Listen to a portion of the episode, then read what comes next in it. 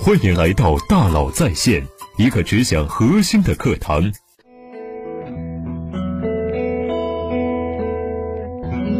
你好，欢迎来到大佬在线。组织就是一辆车，组织有不同的角色，车有不同的部件，每个角色和部件都承担着不同的责任。有的人是车轮，有的人是发动机，有的人是方向盘，责任不同，前景不同。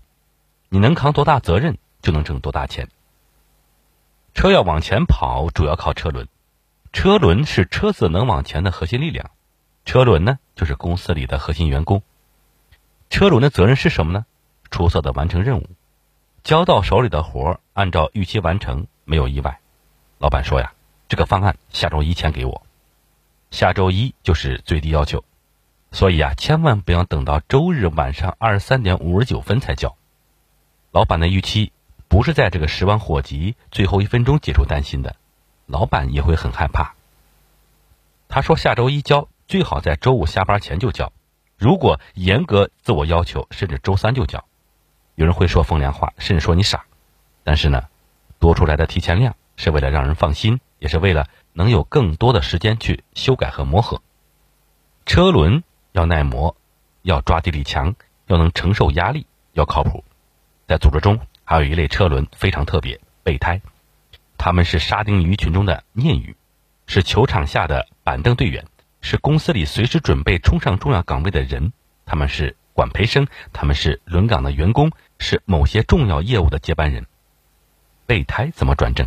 多做事，在自己还是级别五的时候，提前去做级别六的事情，付出更多的时间，付出更多的精力，付出更多的结果，让老板。意识到以后把你放在更高的位置上没有风险，这样，当空出级别六或者有更合适的职位，你会成为第一选择。上升的路径是被追认的，而不是一直说相信我，相信我能做好。当你能把事情做好，大家自然会相信你。车轮就是那些关键岗位上的关键员工能出色完成任务，油门一踩能冲，刹车一踩能停，不会飞走，不会爆胎。发动机的价格远远大于四个车轮之和，因为发动机有真正的核心技术，难以模仿和替代。发动机就是公司里的管理者。为什么管理者会更值钱呢？因为他们要驱动事情做好，要为车子的前行提供澎湃而稳定的动力。车轮是交到手里的活能做好，发动机是确保事情做好。怎么做不知道，但就是要想办法去做好。再直接一点，能扛事儿。很多人是扛不住事儿的。打仗要堵枪眼了，不敢第一个冲上去，反而当了逃兵。事做砸了，这是实习生干的；项目黄了，手下办事不力。这不是发动机，发动机不能熄火的。一副沉甸甸的担子能不能扛？担子里面装着外部环境的复杂、内部资源的限制，装着敌人的邪恶和狡猾，也装着你的能力和权力。这副担子就压在肩上，能不能扛？想成为优秀的管理者，一条业务线的负责人。一名总监，甚至是一名 CEO，要能扛得住事儿。我的朋友还在微软工作的时候呢，有一次他去旁听大中华区 CEO 和微软全球 CEO 包莫尔的电话会议。那次会议听得他是一身冷汗。两个 CEO 竟在电话里互相攻击，一个说你的观点没有任何思考，一个说你的看法充满问题。两个人都想顺着电话线去掐死对方。如果他们俩当时能见面，可能还会大干一架。他第一时间意识到，为了把事情做好，为了团队的目标，为了公司的业绩，可以争论的如此激烈。更多的时候，我们都说：“老板，你说什么是什么？”老板说：“明白了吗？明白。有问题吗？没人举手。知道怎么做了吗？没人点头，也没人摇头。等到会议结束，谁爱干谁干，我没说干，也没说不干。这不是合格的发动机，不是好的管理者。如果车子装的是这样的发动机，可以换掉。如果公司里是这样的管理者，也可以换掉。车子一直拼命的往前跑，但是往哪里跑？方向盘轻轻一转，车子可能驶向平原，也可能奔向悬崖。方向盘是那些真正的创业者、企业家，他们做的最重要的事情是决策。决策水平的高低决定公司的生死，而决策后的结果只能由他们一人来承担。没人敢给他们兜底，也没有人。能给他们兜底。你是一家传统零售企业的掌门人，线下每年收入三百亿，两年前你下令成立电商部，今年做到三个亿。电商总经理和你说：“老板，我预计明年能做到六个亿，但是我们会顺便干掉原先线下的三百亿。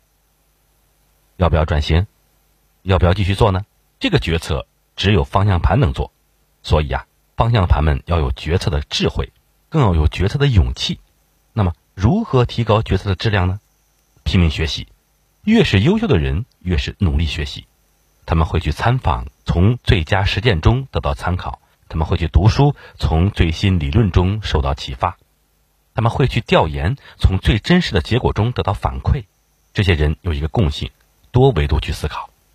我们知道三张财务报表，从财务的角度去判断这个企业应该是救命、治病还是养生；我们知道产品的底层逻辑，产品应该满足用户的功能体验还是个性。我们知道销售的复杂性，C 端的净销力，B 端的流程性，这是两套完全不同的打法和逻辑。我们知道技术的成熟度要求到底能不能被满足，能满足多少？技术可以支撑企业发展到多大的边界？为了能够做出高质量的决策，大量学习，深入思考。这些人还有共性，就是谦逊。一个年收入几十亿的企业家，不断的对顾问说：“我向您汇报一下。”为了能得到更好的建议呢，把这句话说出口很不容易。那什么又是决策的勇气呢？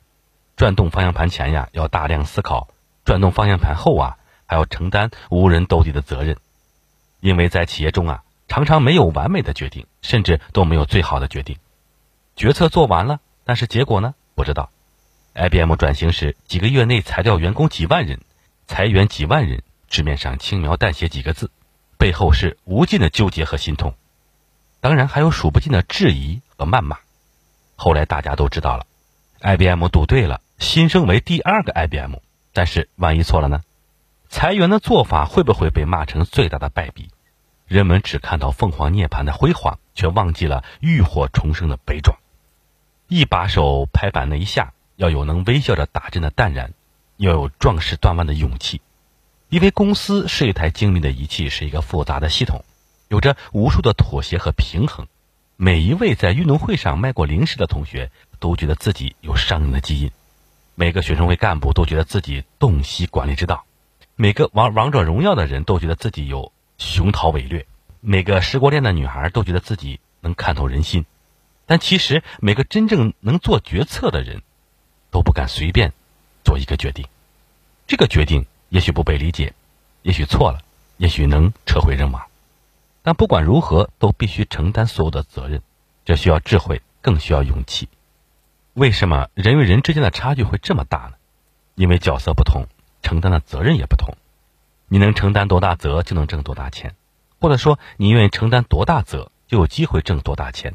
然后拼命提升，往想成为的自己努力。问问自己。你是车轮还是发动机还是方向盘？你想成为车轮还是发动机还是方向盘？好，感谢您的收听，咱们明天见。